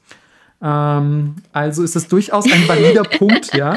Ähm, ja, es bezog sich nur darauf, dass man dass man hier das Gefühl hat, alle würden sich gerade wie die letzten Menschen benehmen. Und ich möchte nur einwerfen, dass ich glaube, es ist nur eine kleine Gruppe, die das tut. Okay, das stimmt, aber zum Beispiel, du bist jetzt auch schon ziemlich arschlochig unterwegs. Nur ähm, zu dir. Ach so, Mist. Fuck. ähm, nächstes Mal sitze ich hier einfach so mit so einem mit so, einer, mit so einer Brille, wo so eine falsche Nase und ein Schnauzbart dran ist und behauptet einfach, ich bin Mrako Vlatz oder so. Und du denkst dir so, so, keine Ahnung, Marco ist nicht da. Aber Mrako Vlatz ist ein mir Unbekannter, zu dem muss ich jetzt wohl nett sein. Dann erstmal Fußmassage, Drei-Gänge-Menü, ich Super. sag guten Abend. ja, Wie genau, geht's Ihnen? Genau, äh, keine rostigen Löffel in meinem Oberschenkel gebohrt. Cool. ähm, da, ja, da freue ich mich schon auf. Das, Alter, das ist ein narrensicherer Plan. Nice. Ähm, ja, aber genau, also wie sich auch in diesen Bahnen verhalten wird. Ich mag das, dass es so, so still und ordentlich ist. Ich weiß, das ja. ist jetzt voll, ich bin, ganz ehrlich, wie alt bin ich eigentlich? Ne? Ich bin so ein richtiger Opa geworden. Aber dass es einfach still und ordentlich ist in der Bahn, das ist, das ist mein Wunschtraum. Ey, aber geht mir genauso. Ich trage zum Beispiel meine Noise-Canceling-Kopfhörer auch in der Bahn, aber ich habe gar keine Musik an teilweise. Mhm. Einfach nur, weil ich das Gelaber nicht ertrage von den Leuten. Das Gelaber und die Leute labern halt auch so viel dumme Scheiße, muss man wirklich mal sagen. Ich weiß, du hast jetzt gerade wieder eine Lanze für die deutsche Gesellschaft gebrochen und gesagt, es sind nicht alles Idioten, aber fahr mal in Berlin einen Tag lang Bahn. Das sind trotzdem mehr Idioten, als du denkst. Nicht, ich würde da auch wieder sagen, nicht nur. Ich habe auch viel lustige Sachen in der Bahn erlebt, gerade in Berlin. Okay, ich tatsächlich noch nicht. Und auch viel Zivilcourage, muss man sagen. Okay. Was ich diesen Leuten wirklich hoch anrechne. Also ich gerade, ähm, wenn man nicht deutsch aussieht, hat man hin und wieder dann doch mal äh, aneinander, ja, man reibt aneinander, könnte man sagen. Und dann sind echt Leute aufgestanden und haben gesagt, so ja, lassen Sie mal die Frauen in Ruhe. Okay, das ist auf jeden Fall sehr, sehr lobenswert. Ja. Ähm, da muss ich äh, glücklicherweise sagen, dass ich natürlich ähm, aufgrund meiner Physis nie, nie in den Kontakt mit solchen Situationen gekommen bin. Ähm, aber wo wir gerade von Zivilcourage sprechen, in Japan wärst du da auf jeden Fall ganz an der falschen Stelle. Das stimmt wohl. Ja, da wird jeder auf sein Handy gucken, bis, keine Ahnung, der Zug an der Endhaltestelle angekommen Jo. ist und, und auf keinen Fall den Mund aufmachen. Ähm, trotzdem würde ich jetzt im Allgemeinen sagen, so dieses, dieses sehr geordnete ähm, in, der, in der japanischen Bahn und so und dieses Stille vor allem, dass man eigentlich auch Telefonverbot hat und so weiter, das finde ich ehrlich gesagt ganz geil. Weil meistens bist du auch in der Bahn, keine Ahnung, wenn du auf dem Weg zur Arbeit bist oder so, das ist eh keine geile Situation, da willst du eh deine Ruhe haben. Und dann fre- freut es dich eigentlich sehr, wenn die anderen Menschen das genauso sehen und sich vielleicht auch daran halten. Ja, wir sind halt alt geworden, was soll man sagen? Ey, wir sind, wir sind wirklich alt geworden. Weißt du noch, als wir diesen Podcast angefangen haben und gesagt haben, ey, weißt du, was ich am allermeisten liebe? Boombox in der U-Bahn. Ja, damals. ja, damals, ey, da waren die Gummistiefel nur aus Holz. Ähm, das waren Zeiten, ich sag's euch. Ey, wir ranten heute so viel über Deutschland, aber wir wohnen ja beide hier. Und also ich glaube, wir haben in vergangenen Folgen auch oft genug erzählt, wie es halt ist auf der anderen Seite. Aber da man halt nirgendwo anders hin konnte im Moment, glaube ich, fallen einem diese negativen Sachen einfach sehr auf. Ja, das stimmt. Und Also- ja, ich bin einfach gerne in Berlin. Ich mag den Spirit hier und ich mag auch, dass es halt ein bisschen dreckig ist, so und ein bisschen gritty und die Leute halt auch, naja, halt Berlin sind, ne? Immer so, so geh mir nicht auf den Sack, aber wenn zum Beispiel irgendwas ist, dann stehen die Leute dir auch bei. Also, und dieser kreative Spirit, den man hier hat, es kommen ja nicht umsonst so viele Künstler nach Berlin, ist auch nicht außer Acht zu lassen. Das stimmt, wobei man jetzt dazu sagen muss, dass Berlin natürlich schon eine Enklave in Deutschland auch ist. Absolut. Also, das ist jetzt nicht repräsentativ für den Rest des Landes. nee, leider nicht. Ja, und ähm, ja, ich, also du hast jetzt abermals irgendwie gute Worte für Deutschland hinterlassen, aber ich, also ja, natürlich lebe ich auch hier und ich weiß, dass es ein wahnsinnig gutes Land ist und dass es das Maximum-Privileg ist, was man eigentlich aus dem Leben rausholen kann, hier, hier als weißer Dude aufzuwachsen. Ähm, und trotzdem geht es mir einfach gerade übelst auf den Sack. Also ich bin, ich bin da leider ganz ehrlich. Also wenn ich gerade woanders sein könnte, wäre ich auf jeden Fall lieber woanders. Ähm, und im, im Vorzugsfall natürlich Japan. Ähm, aber das wird wahrscheinlich noch ein bisschen dauern. Ähm, aber ich verstehe auf jeden Fall, was du sagst. Und wir wollen hier natürlich nicht Deutschland trashen. Und wenn überhaupt, wollen wir alle Länder zu gleichen Teilen trashen. Weil natürlich gibt es auch in Japan super vieles, was einfach scheiße läuft. Ähm, sei es eben sowas wie mangelnde Zivilcourage oder aber auch so Banalitäten wie einfach Rauchen an Stellen, wo nicht geraucht werden sollte. Also ähm, da müssen wir, müssen wir glaube ich, nicht diskutieren. Und wenn doch, dann hört euch auf jeden Fall nochmal die Folge an über Schattenseiten, beziehungsweise die positiven und negativen Seiten Japans. Da werdet ihr auch noch einige negative Seiten Japans kennenlernen. True. Ähm, ich habe noch was, was ich vermisse, was ich als was Gutes quasi, was ich an Japan mag. Ja. Ähm, und zwar ist das was, was du vielleicht auch nur so bedingt nachvollziehen kannst, aber für mich ist es die Sprache. Ja. Ich vermisse es einfach in wirklich jedem Alltagskontext mit dieser Sprache konfrontiert zu werden. Natürlich kannst du dir sagen, so, ja, Marco, dann guck doch einfach irgendwie äh, japanische Anime auf Netflix und stell dein iPhone auf Japanisch oder so. ähm, ja, klar kann ich das machen und habe ich teilweise schon. Früher hatte ich echt mein iPhone immer auf Japanisch und kam mir halt super cool vor. Ähm, bis mir aufgefallen ist, Marco, du bist voll der Idiot. Ähm, aber das ja, ja. Ich wollte es nicht so ausdrücken, aber ja, gut, aber das, also ich meine, du sagst es mir sowieso oft genug. Also, du hast einfach immer noch die Hoffnung, dass das irgendwann fruchtet. Aber irgendwann naja. muss er das doch verstehen, wie dumm er ist. Das kann doch nicht sein. Oder ist er zu dumm, das zu verstehen?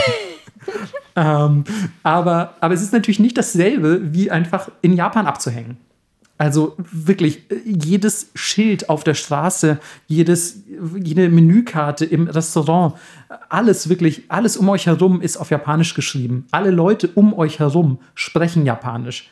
Und klar könnt ihr jetzt auch sagen, so, Marco, dann mach doch Tandem zum Beispiel, weil dann kannst du mit einer Person vielleicht einmal die Woche Japanisch sprechen oder so. Ja, auch das stimmt natürlich. Ähm, wobei ich erstmal dazu sagen möchte, ich finde Tandem auch immer ein bisschen awkward. Ähm, also es ist schon ganz cool und ich habe persönlich eher positive Erfahrungen mit Tandem gemacht, mhm. aber auch nur, weil ich geschafft habe, über diese Awkwardness zu stehen quasi. Ich fand es immer so ein bisschen so, ah, dieses, also es war so gezwungenes Miteinander, ne? Es war so was Gezwungenes. Also man muss schon, glaube ich, wirklich Glück haben bei der Auswahl des genau. Tandempartners, damit sich das halbwegs natürlich anfühlt. Du musst die richtige Person finden. Aber ich finde zum Beispiel, wenn man schreibt, wenn man nur schreibt online, geht's voll klar. Okay, ja. Das stimmt natürlich, wobei ich dazu sagen muss, ich schreibe ja auch mit meinen japanischen Freunden auf Japanisch. Ähm, das heißt, allein fürs Schreiben finde ich es ähm, find gar nicht so wichtig. Mir persönlich fehlt auch das Sprechen am meisten, muss ich sagen. Aber auch einfach, dass ich zum Beispiel in ein Restaurant gehe und die Karte ist auf Japanisch. Mhm. So, also das ist irgendwie, weiß ich nicht, das ist irgendwie schön, das einfach so vor sich zu sehen. Ich finde es auch eine sehr ästhetische Sprache und Schrift. Äh, die ich, die ich irgendwie im Alltag ganz gerne eigentlich um mich herum habe. Und wenn du dann zum Beispiel in so einer Isakaya sitzt und jeder um dich herum spricht Japanisch und die Leute, mit denen du redest, also du sprichst auch Japanisch mit denen, ähm, das, sind, das sind Erfahrungen, die ich auch richtig, richtig krass vermisse. Und ich habe ehrlich gesagt auch ein bisschen das Gefühl, dass ich zum Beispiel jedes Jahr mehr Kanji vergesse, als ich lerne. Ey. Obwohl ich im Beruf sogar ja damit zu tun habe. Also ich muss ja glücklicherweise für die Arbeit noch Kanji lesen, weil sonst könnte ich wahrscheinlich gar keine mehr.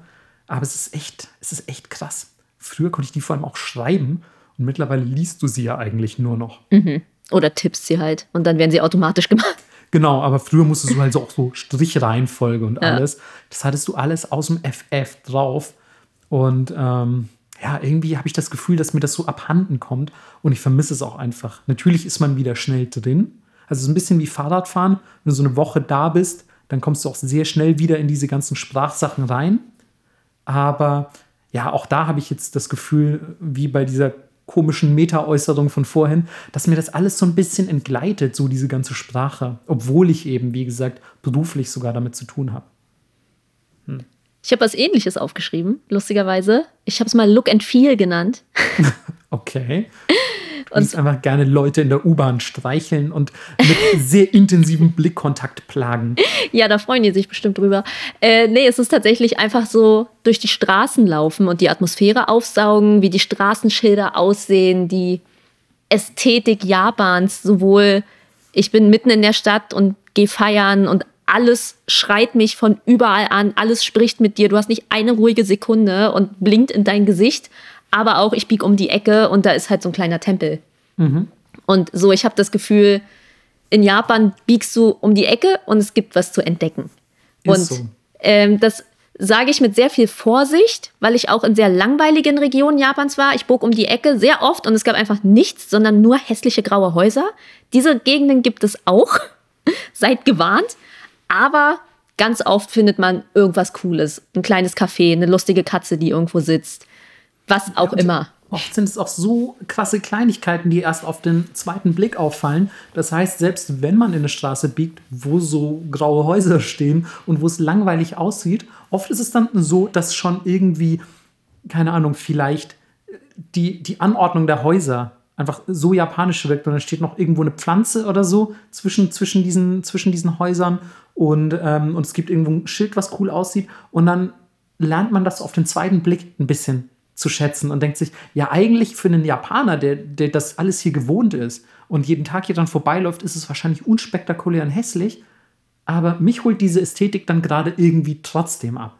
Oder, oder vielleicht ist es auch irgendwo nur ein ganz kleines Schild an so einem grauen Haus, wo du denkst, ha, das ist aber ein bisschen lustig. ja, das ist halt so, ich, ich sag's mal, der Terrasseneffekt weil mhm. ich ja auch oft meine Verwandten von Asien habe, die herkommen und die einfach durch Berlin laufen und an jeder Ecke geflasht sind. Mhm immer das, was du halt nicht haben kannst, ne? Naimono Nedari. So ist es. Ey, das ist, also Look and Feel ist wirklich ein guter, guter Punkt, muss ich sagen. Weil ähm, das ist natürlich auch wieder, wieder sehr meta, aber er ist fast der wichtigste Punkt, muss man sagen. Ja, also es ist ja ist immer, wie, wie fühlt sich die Stadt für dich an? Und ich habe das ganz oft, dass ich irgendwo bin und ich bin so, ja, es war nett, aber es hat mich einfach nicht so abgeholt. Es hat mich irgendwie nicht inspiriert auf einer gewissen Ebene. Das hatte ich zum Beispiel in Seoul, in Korea, in Südkorea und ja, ganz viele Leute konnten das nicht nachvollziehen, aber ich war so, ja, irgendwie mich hat es halt nicht ins Herz getroffen. Mhm. Und naja, wir würden Das ja ist nicht. ja auch komplett subjektiv. Genau, ist komplett subjektiv. Zum Beispiel, ich hasse Spanien. Ich würde nie wieder nach Spanien fahren. Okay. Sehr, sehr intensive Überleitung zu einem Hass auf Spanien. Ja, weil zum Beispiel so viele Leute in meinem Freundeskreis einfach Spanien lieben und ja, oh Gott, ich hätte so gern so eine Finca da und bla bla bla. Und ich so, ich würde nur noch für Geld nach Spanien fahren. Okay, das ist aber auch wirklich ist eine sehr, sehr, ich sag mal, ausgeprägte Meinung. Ja. Naja, die Erde ist so groß, warum soll ich nochmal in ein Land fahren, was mir nicht gefallen hat? Ey, Auf das- keinster Weise. Das, das, das stimmt komplett. Also, um Genau, Gottes wenn Willen, ich- niemand, niemand will dich dahin zwingen. Wenn ich in jedem Land war, in jedem Land, dann überlege ich nochmal, ob ich nach Spanien fahre. Okay, wow. Alle Spanier, die zuhören, sind einfach richtig hart getroffen. Sorry, Leute. Nein, wie gesagt, das ist ja auch hier völlig subjektiv. Völlig subjektiv. Und welche Erfahrungen man mit was für Leuten dort auch macht. Ja. da, davon hängt es ja auch ganz viel ab. Mhm. Und wenn du natürlich immer eine gute Zeit in einem gewissen Land hast, dann verbindest du wahrscheinlich auch positive Dinge damit. Ja. Ähm, wo du aber gerade schon, schon so, einen, so einen schönen, wenig greifbaren Punkt angesprochen hast, habe ich auch noch einen. Und zwar Geräusche und Gerüche. Ja, Ich, ich das vermisse. meinte ich damit. Ja, genau. Ich, also ja, ich habe es jetzt so ein bisschen aufs, aufs Look and Feel natürlich, das, das quasi ähm, das, das Anfassen und Sehen und, und das Visuelle bezogen. Und natürlich haben wir noch mehr Sinne, aber einfach am Bahnhof zu stehen und so eine Bahnhofsdurchsage zu hören. Die Melodien. Ja, die Melodien oder auch einfach hier, der nächste Halt ist Harajuku oder so. Wie sie einfach immer Harajuku betont. Ja. Harajuku, Harajuku des. So, und was ist es so, einfach keine Ahnung, Mann. Es ist einfach mega cute alles. Und auch, keine Ahnung, von mir aus das Rattern der Bahn, wie sie über die Schienen, Schienen holpert. Oder wenn wir schon bei Gerüchen sind, wenn du an einem Restaurant vorbeiläufst, es riecht meistens mega gut, scheißegal, welches Restaurant das ist. Und ich habe da immer diese leicht dissoziativen Momente, wo ich kurz fast denke, ich wäre in Japan, wenn ich irgendwo was rieche, was mich so krass an Japan erinnert. Haben wir schon mal erzählt hier. Geht Ja. mir exakt genauso, weil Ja. das so präsent ist, weil es so viele Restaurants gibt. Also auch hier diese Isakaya, von der wir, glaube ich, auch schon mal hier erzählt haben im Podcast. Ähm, unten vor der Tür ist eine Isakaya und wenn ich, wenn ich an der vorbeilaufe, riecht es manchmal so krass nach Japan, was, was erstmal ein gutes Zeichen ist. Ähm, und mich macht das aber so nostalgisch und melancholisch und wehmütig, dass ich, dass ich mir denke, so, wow, ich, für eine Sekunde denke ich dann so, "Ah, Japan. Und dann denke ich so, nee, warte mal, ich bin in Berlin. Und das ist dann immer eher eine traurige Erfahrung. Aber es ist insgesamt einfach ultra krass, wie viel Gerüche mit einem machen können. Und ich finde einfach, Japan riecht, riecht ganz besonders. Ja, würde ich exakt zustimmen. Geht mir auch in keinem anderen Land so. Egal wo ich war, Mhm. kein Land der Welt bis jetzt für mich hat dieses spezifische Geruchsprofil. Spezifisches Geruchsprofil ist so ein viel schöneres und prägnanteres Wort oder, oder, oder Begrifflichkeit. Ich überlasse Melissa einfach in Zukunft meine, meine Punkte zusammenzufassen. ähm, du sagst es, ein spezifisches Geruchs- und Geräuschprofil. Ja, absolut. Also wenn man schon aus dem Flugzeug steigt, reden ja schon Dinge mit dir und du riechst das und ja, haben wir auch schon tausendmal erzählt, Haben, aber ist haben halt schon erzählt, so. ne? wenn, wenn du aus dem Ja. Flugzeug steigst und so, sofort denkst, hey, warte mal, es riecht voll nach Japan. Ich Ja. weiß, ich bin wieder hier. Geilstes Gefühl, Alter. Ja. Was ist noch so auf deiner Liste, Melissa? Ähm, ich habe einen Punkt, der mit sehr viel Vorsicht zu genießen ist, weil ich mich natürlich in dieser artsy-fartsy Künstlerbubble bewege. Ähm, und ich weiß von vielen Freunden aus erster Hand, dass das nicht immer zutrifft, aber für mich traf das zu. Und zwar ist es äh, die Unbefangenheit gegenüber kreativen Konzepten. Und zwar dieses, ja, die Offenheit für Farben, für Formen, für Klamotten, die nicht deinem Geschlecht entsprechen, sondern ein, die haben irgendwie eine Offenheit und einen Blick auf die Welt, wenn du da bist, den ich in keinem anderen Land habe. Es ist eine Art von kreativer Energie, die so losgelöst ist von vielen Regeln, die es irgendwie woanders nicht gibt, was mich total wundert, weil Japan so vollgestopft mit Regeln ist und so krass darauf bedacht ist, dass alles konform funktioniert, dass ich glaube, wenn sich jemand davon lossagt, ist er komplett raus und hat gar keine Grenzen mehr. Hm, man muss allerdings auch dazu sagen, dass Japan schon ein Land ist, was unfassbar viel Wert auf Ästhetik legt Mhm. und ähm, viele ästhetische Konzepte gleichermaßen erlaubt. Also Ja. das heißt, äh, wir haben ja auch mal eine Folge zur Ästhetik in Japan aufgenommen, ähm, hört da auch gerne noch mal rein, ähm, wo es einfach darum geht, so hey, es gibt unfassbar viele ästhetische Konzepte, die hier koexistieren und, und die alle quasi gleich viel wert sind. Und ähm, vielleicht hat das auch ein bisschen damit zu tun, dass man, dass man quasi sich so in dieser Ästhetik auch eine, eine Offenheit für, für ästhetisches Neuland oder zumindest für unterschiedliche ästhetische Ideen ähm, ja, ja, quasi Ja. bewahrt hat. Ja, und dieses, was man so oft in Deutschland hört, das ist nur für Kinder, existiert dort nicht in diesem Rahmen, sondern ich sehe einfach so 50-jährige Männer, die halt im Pompompurin-Café sitzen und sich einen Pudding reinknallen, der aussieht wie ein kleiner, süßer Charakter und es irgendwie cool finden und keiner judgt ihn dafür. Und so, ich habe das ja total oft, dass dann irgendwelche Leute eklige Kommentare schreiben und sagen so, bist du nicht ein bisschen zu alt, um so auszusehen? Oder bist du nicht zu alt, um das zu mögen? Und ich denke mir so, wie kann man zu alt sein, um etwas zu mögen?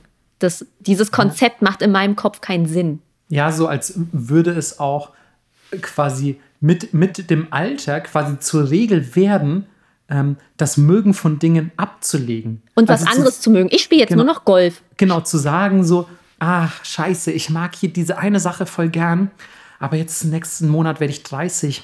Jetzt habe ich nur noch einen Monat, diese Sache zu mögen. Das ist ja super ärgerlich. Oh, scheiße, Mann, dann muss ich jetzt schon meine Golfausrüstung bestellen, für wenn ich 30 bin. Oh Gott, ich habe gar keine Lust auf Golf eigentlich. Aber muss jetzt halt. Ja, muss jetzt halt. Du musst jetzt erwachsene Sachen machen. Das ist, das ist wirklich, das hat auch ein, vielleicht ein bisschen mit dieser Modeengständigkeit zu tun, ne? dass, dass, ähm, dass der Deutsche sich einfach insgesamt wenig Offenheit für, für gewisse Dinge bewahrt hat. Finde ich, finde ich leider echt sehr schade. Also, was du sagst, ist tatsächlich mit Vorsicht zu genießen, weil auch viel in Japan gejudged wird. ähm, aber, aber ich glaube, auf einer, auf einer anderen Weise, als das in Deutschland der Fall ist. Also man muss sich auch auf der Straße deutlich weniger dumme Kommentare anhören. Und ähm, hier bei dir ja auch, auch so der Fall, dass wenn du jetzt, keine Ahnung, irgendwie Bahn fährst, ich bin mir sicher, abgesehen davon, dass du dir als Asiatin ähm, schon Scheiße anhören musstest, musstest du dir sicher auch schon für deine Outfits Scheiße anhören. Ach ja, die, Ja. die Liste ist lang. Genau. Aber ich bin immer so, wenn mal jemand was sagt, was ich noch nie gehört habe, bin ich so, okay, touché. Mhm. Weil das eigentlich nie vorkommt. Ja. Und ich frage mich aber auch, was bewegt die Leute dazu, selbst wenn sie das jetzt nicht geil finden und vielleicht sogar finden, dass man zu alt für irgendwas ist, was gibt ihnen das Recht oder auch einfach diese, diese Hybris zu sagen, ich sag das dieser Person jetzt, ich nehme dieser Person jetzt mit, mit möglichst viel Schmackes die Freude daran. Ja, warum? Was hast du davon, frage Ja. ich mich immer. Freu dich doch einfach dafür, dass diese Person sich freut. Ja, was habe ich davon? Naja, keine Ahnung. Es ist mir, es ist ich, mir ich, ein glaube, ich Rätsel. glaube, es ist ehrlich gesagt ein bisschen die, ähm, die eigene, vielleicht auch eine unbewusste Trauer darüber, dass man sich diesem gesellschaftlichen Druck gefügt hat und seine eigenen Interessen zu Grabe getragen und dann sagt, dann sollen das andere gefälligst auch machen. Wenn ich keinen Spaß habe, dürfen die anderen auch keinen Spaß haben. Das Gefühl habe ich ganz oft, weil ich öfters Leute sehe, die irgendwie so ein bisschen, ja, verbittert schon fast sind. Und wenn ich dann Leute in meinem Bekanntenkreis angucke, in dem, ja, in dem gleichen Alter, die sich aber ihren Spaß bewahrt haben und auch irgendwie weird sind, aber diese Weirdness halt ausleben, die sind immer total ausgeglichen und happy irgendwie. Und klar sind sie am Rande der Gesellschaft, in ihrer Bubble, aber die chillen halt irgendwie. Ja. Ja, das war's Nee, zu dem Thema. ja, Willkommen auch- zu meinem TED-Talk. Ey, das ist auch wieder so krass, ne, wie man über jedes dieser Themen einfach äh, nicht nur eine eigene Folge machen könnte, aber unendlich lange referieren. Ja. So. Ähm, Hast du noch eins? ja, klar. Ich hätte noch was, ich hätte auch was Schönes noch. Oh. Ähm, und zwar, ja gut, das sind ja auch Dinge, die man vermisst. Äh, macht irgendwie Sinn, dass man irgendwie, keine Ahnung, nicht, nicht irgendwie Kacksachen vermisst. Ähm, und zwar ist es die Natur. Über die haben wir noch gar nicht gesprochen. Aber wer einmal in Japan war, ähm, der weiß, also vor allem wenn ihr mal außerhalb der Großstädte gewesen seid, dann, ähm, dann wisst ihr, was die japanische Natur alles zu bieten hat. Und damit meine ich jetzt nicht nur hier die schönsten Landschaften Japans, die jeder Tourist und auch jeder Japaner gesehen haben sollte oder so ein Quatsch. Also das heißt Quatsch, die sind wirklich wunderschön, aber einfach mal im Sommer die Zikaden zu hören mhm. oder so. Einfach diese, äh, so vielleicht an einem Garten vorbeizulaufen. Das, ihr müsst eigentlich gar nicht raus aufs Land fahren, weil selbst in Großstädten habe ich genug Zikaden gehört. Die ganzen Bäume hängen voll mit den ja. Viechern. Und, ähm, und ich liebe das. Einfach, das ist ja auch wirklich Anime-Klischee ähm, Num Nummer zwei. So. Also es ist ja wirklich ganz vorne mit dabei. Einfach zirpende Zikaden im Sommer, absoluter Klassiker. Oder auch einfach, keine Ahnung, im, im Hochsommer vielleicht Sonnenuntergang und so und man radelt an so einem Reisfeld vorbei oder so. weißt du, solche Sachen vermisse ich auch total. Auch diese Reisfelder so in den Vororten zu sehen oder natürlich auch, und das ist jetzt wirklich der Klassiker, aber man darf es nicht unerwähnt lassen, Sakura, also die Kirschblüte. Ja, voll. So, also das sind halt einfach, klar ist das irgendwie so das ultimative touristische äh, Highlight und äh, jeder denkt sich so, ich will einmal die Kirschblüten in Japan sehen. Aber diesen Ruf haben die Kirschblüten halt auch einfach nicht umsonst. Ist so. Die sind einfach sauschön und ich bin echt einfach kein, eigentlich kein Typ, der sagt so, oh, ich gucke mir voll gerne Blumen an. So, ähm, ich mag Natur voll gerne, aber die Blume an sich äh, finde ich fast langweilig, weil sie so ein bisschen also viele wirken so, so überzüchtet und dann hast du so einen Blumen, Blumenstrauß und eine Blume an sich oder eine Blüte. Finde ich weniger interessant als einen knorrigen alten Baum oder so, der irgendwie tausend Jahre alt ist. Aber so eine Sakura-Blüte und ein ganzer Baum davon oder ein ganzer Hain voller solcher Bäume, Alter, da kriege ich echt fast Pipi in den Augen, weil das so schön ist. Und ähm, ja, natürlich vermisse ich sowas auch. Oder, oder eben, wenn wir schon bei, bei alten, knorrigen äh, Bäumen sind, einfach die, die Wälder in Japan. Alter, ich mag ja Wälder eh total gerne. Und japanische Wälder, ich glaube, ich habe es auch bei den, bei den positiven Seiten Japans schon erwähnt, so einfach, ey, wie viel so seltsame spirituelle Energie. Ich bin echt kein esoterischer Typ, ne? aber wie viel so eine Energie in diesen japanischen Wäldern steckt, finde ich echt sehr faszinierend. Also da ist einfach irgendwas ganz Besonderes dran. Und einfach mal eine, ich weiß nicht, eine Wandertour durch einen japanischen Wald oder von mir aus auch eine Radtour durch die japanische Inaka oder so, also die Pampa quasi. Ähm, sorry für die spanischen Begrifflichkeiten, Melissa. ähm, äh, Wäre wär einfach echt mal ein Highlight, was mir doch gerade sehr, sehr fehlt. Oder einfach nur eine Zikade. Schickt mir einfach eine Zikade. So eine Haut. so eine abgeworfene. Oder ich kaufe mir einfach so einen Zikaden-Kigurumi. Ich weiß auch nicht. Nee, so eine Soundbox, die du dir hinstellst. Und dann spielst du nur den Sound ab. Und ich mache ja. die Heizung richtig hoch ja, aber fehlt die Luftfeuchtigkeit. Du musst auch die ganze Zeit mit so einer Sprühflasche da stehen. Ja. ja, aber es ist auch hier wieder, natürlich ist das geil, aber also ich bin zum Beispiel gar nicht zu haben für so Sound-Sachen auf, auf Spotify dann oder so, ähm, wo, wo dann Zikadengeräusche abgespielt werden oder so. Für mich, also macht es das nur noch trauriger, dass ich nicht da bin. Weil ich, also ich höre das dann und weiß, dass ich nicht da bin. Also es führt mir nur vor Augen, dass das gerade in unerreichbarer Ferne liegt und, und äh, führt dann bei mir genau zum Gegenteil, so dass es mich irgendwie eher nicht runterholt oder beruhigt oder sonst irgendwas. Ja. So sad. ja, ähm, es sind natürlich wieder mal hier sehr individuelle Befindlichkeiten, aber ihr kennt uns ja, so sind wir. So ähm, sind wir. Nein, ich verstehe das. Also, ähm, ja, ja Natsukashi und, und so. Also. Ich meine, du hast ja auch vorhin erwähnt, Onsen und so, das zählt voll. im weitesten Sinne auch zur Natur Japans. Klar, heiße ja Quellen. Natürliche heiße Quellen so. Wie gern würde ich mich mal wieder in Onsen reinsetzen? Ich hatte tatsächlich äh, Kirschblüten auch aufgeschrieben, aber ich dachte so, okay, das ist zu simpel, ich schmeiß mal raus. ja. Ich habe das alles ein bisschen weiter gefasst, damit ich dann immer die simplen Sachen darunter noch packen kann. okay, ich habe noch eine letzte Sache. Okay, hau raus. Und zwar ist Weh, die ist nicht mega gut. Die muss jetzt wirklich, weil das ist das Finale, Melissa. Ja, es ist dann perfekt für alle Leute. Äh, nee, es ist überhaupt nicht perfekt. Es ist nämlich sehr subjektiv und ich glaube, die wenigsten Leute können das nachvollziehen. Aber es ist sehr spezifisch für mich, weil es ist die Wertschätzung fürs Handwerk. Oh, das kann ich super gut nachvollziehen, weil wir in verschiedenen Folgen, glaube ich, auch schon über die Wertschätzung des Handwerks in Japan gesprochen haben. Genau, und die ist da, naja, ich würde sagen, nicht so präsent, wie viele Leute sich das wünschen würden, die in Japan mit Handwerk arbeiten, aber wesentlich präsenter als in Deutschland. In Deutschland ist Handwerk einfach nichts wert. Deswegen will keiner Handwerker werden, keiner will ein Handwerk machen. Deswegen haben wir keine Handwerker und die verdienen sich auf einmal eine goldene Nase.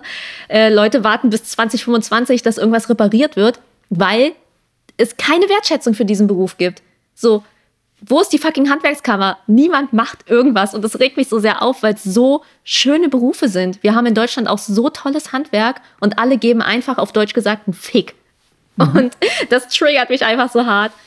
Und in Japan hast du halt immer noch viel Wertschätzung, sei es jetzt, ob sie schöne Wagashi machen, ob Leute noch Tempel bauen, die einfach keinen einzigen Nagel haben, sondern alles passt perfekt aus Holz zusammen. Das ist sowieso komplett abgefahren, Mann. Ja, es ist halt so verrückt und diese Traditionen natürlich gehen auch verloren, wie sie mir Moko Hankan erzählt haben. Ne? Hätte Jet Henry nicht gesagt, ja, ich mache jetzt hier diesen Holzschnitz-Druckladen auf mhm. und wir machen coole Bilder, wäre das wahrscheinlich auch jetzt bald verloren in ja. Japan. Mhm. Ähm, das ist wiederum auch scheiße, aber es ist trotzdem wesentlich präsenter und das würde ich mir für hier auch wünschen, dass Leute Handwerk schätzen. Das ist, äh, das ist doch ein, ein schönes Anliegen. Und ich glaube auch ähm, leider schon das zweite oder dritte Mal, dass wir es formulieren mussten. Ne? ja. Ich erinnere mich noch an äh, die Geschichte über die, die deutschen Schirmmacher. Ja. Ähm, ja, sorry Leute, es wird auch langsam repetitiv. Aber beim nee. nächsten Mal wird es äh, dramatisch, das können wir jetzt schon sagen. Nee, aber also doch ja, beim nächsten Mal. Aber ich finde auch trotzdem, dass gewisse Punkte durchaus mehrfach erwähnt werden dürfen und sollten. Ähm, einerseits ähm, die, die Sache mit dem Handwerk, aber auch das einfach, was man an so einem Land schätzt. Mhm. Also ich, ich finde, ähm, diese, dieser Podcast ist ja auch entstanden aus einer Liebe zu Japan heraus. Und diese Liebe, finde ich, muss man ja auch hin und wieder mal einfach, ja, dieser Liebe muss man Ausdruck verleihen, man muss ihn Worte fassen und ich finde das völlig legitim, dass man sich da auch an der einen oder anderen Stelle vielleicht ab und zu mal wiederholt. Verzeiht uns das. ja, und wenn nicht, dann ähm, seid ihr voll gemein. So ist es. so wie Marco jetzt auch, weil er eure Vokabeln kontrolliert. Ja, genau. Also, äh, dann schreibt mal alle mit, Vokabelhefte auf, denn hier kommt das Wort der Woche. Und naja, ihr habt es jetzt gehört, ne? wir dürfen gerade noch nicht nach Japan reisen und müssen uns alle noch ein bisschen gedulden, bis das wieder geht. Und ähm, was wäre da besser als Wort der Woche geeignet als Gammern, die Geduld. Und ähm, ihr werdet das sicher ganz, ganz oft äh, im japanischen Kontext hören, denn es ist wirklich ein sehr gängiges Wort und äh, gerade irgendwie so der Ausspruch so Gammanste, so also gedulde dich mal ein bisschen, warte noch kurz, äh, halt mal kurz inne. Ähm, gleich geht's los. Äh, das hört man auf jeden Fall an sehr vielen Ecken und Enden und ähm, ist deswegen wirklich sehr universell einsetzbar und, ähm, und auch eine sehr wichtige Vokabel. Und es ist auch einfach, äh, ich glaube, wichtig, dass man diese Geduld sich ein bisschen verinnerlicht, bis man dann wieder in ein Flugzeug nach Japan steigen darf. Also Leute, gaman stecke kudasai. Ja, und ihr müsst euch jetzt auch wieder zwei Wochen gedulden bis zur nächsten Folge. Bis zum nächsten Mal. Bis dann. Ciao. Tschüss.